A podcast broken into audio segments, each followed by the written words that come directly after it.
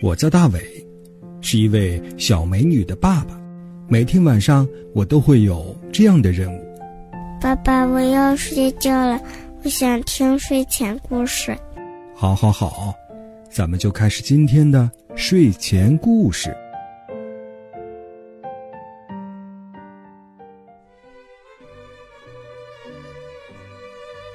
晚上好，小朋友，欢迎收听大伟叔叔讲睡前故事。在今天节目开始，我们还是先来认识一位大伟叔叔讲睡前故事的小听众，看他给大家带来了什么精彩的才艺。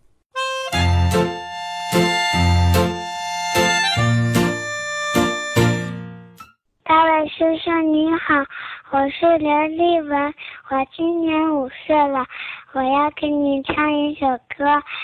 感谢亲爱的爸妈，给我挡风遮雨的家，为我做小团的饭菜，陪伴我长大。感谢亲爱的老师，在万万户中进知识，指引人生往方向，陪伴我。长大，大伟叔叔，我喜欢听你的故事。有两个故事，一个是打败大老虎和小狐狸，还有老鼠妈妈过生日。谢谢大家，拜拜。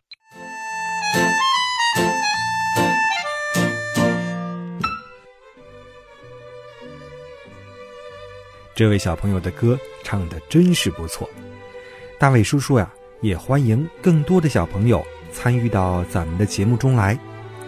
从今天开始呢，大伟叔叔讲睡前故事节目的微信订阅号正式向小朋友们开放了。小朋友可以让爸爸妈妈帮忙添加微信号，号码是拼音的“巴啦啦三七二幺”，记住了吗？是“巴啦啦三七二幺”，然后呢？点击关注就可以了。通过这个微信号码呢，你可以和大伟叔叔聊天，也可以把你的才艺和节目发送过来。好了，开始咱们今天的睡前故事吧。接下来呀，我们来讲一个小白兔的故事。这只小白兔叫拉里，它遇上了一件让自己很郁闷的事情。夜已经很深了，小兔拉里却睡不着觉，他在生小熊的气。傍晚的时候，小熊把他推进了烂泥坑，却反说是小兔拉里不看路，自己掉进去的。怎么会有这么不讲理的人呢？拉里越想越生气，怎么也睡不着。突然。他想到自己前天骂了小乌龟，说小乌龟是全森林里最笨的人。当时小乌龟气得直掉眼泪，自己却不但不道歉，还继续笑话他。拉里想到这里，十分愧疚，他心里想：被别人欺负真是件难受的事情啊。我要去向小乌龟道歉。第二天天一亮，拉里起床就来到了小乌龟家。嗯，小乌龟，对不起，我那天不该骂你、笑话你，我我向你道歉。谢谢你的道歉，小乌龟开心的说：“现在我一点儿都不生气了。”拉里走了，小乌龟的脸红起来。他上个月偷摘了小猪的草莓，小猪问是不是他摘的，他不但不承认，还骂小猪是小气鬼。小乌龟立即去小猪家向小猪道歉：“小猪，对不起，那天是我偷摘了你的草莓，我不该偷摘你的草莓。”更不该骂你。好，呃，谢谢你。小猪开心的说：“听了你的道歉儿，我一点儿都不生气了。”小乌龟走了，小猪的脸突然也红起来了。自己上周把小熊种的菜踩坏了，他不但不道歉，还打了小熊。于是小猪立即向小熊家走去。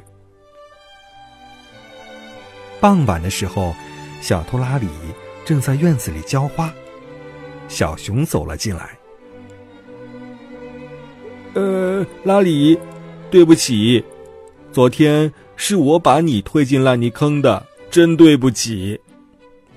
拉里瞪大了眼睛，十分意外。哦哦，没关系。拉里心里的委屈、气愤立刻没了。谢谢你的道歉。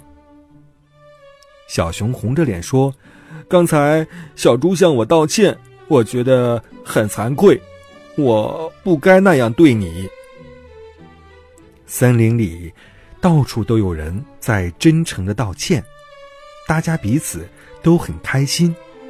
他们觉得，那是一个幸福的森林。小朋友，这个故事你听明白了吗？这个故事告诉我们呢，在与别人相处的时候，如果自己做错了事情，要勇敢的承认错误，向别人道歉。反过来，如果别人做了错事呢，要原谅别人，不要把别人做的错事老是放在自己的心里。好了，今晚大伟叔叔讲睡前故事就到这里了。在节目的最后，还是要提醒小朋友要记得关注大伟叔叔讲睡前故事的微信订阅号，号码是拼音的“巴啦啦三七二一”。如果你有才艺表演，有心里话想和大伟叔叔说的话，欢迎你发送过来。大伟叔叔在这儿祝大家晚安。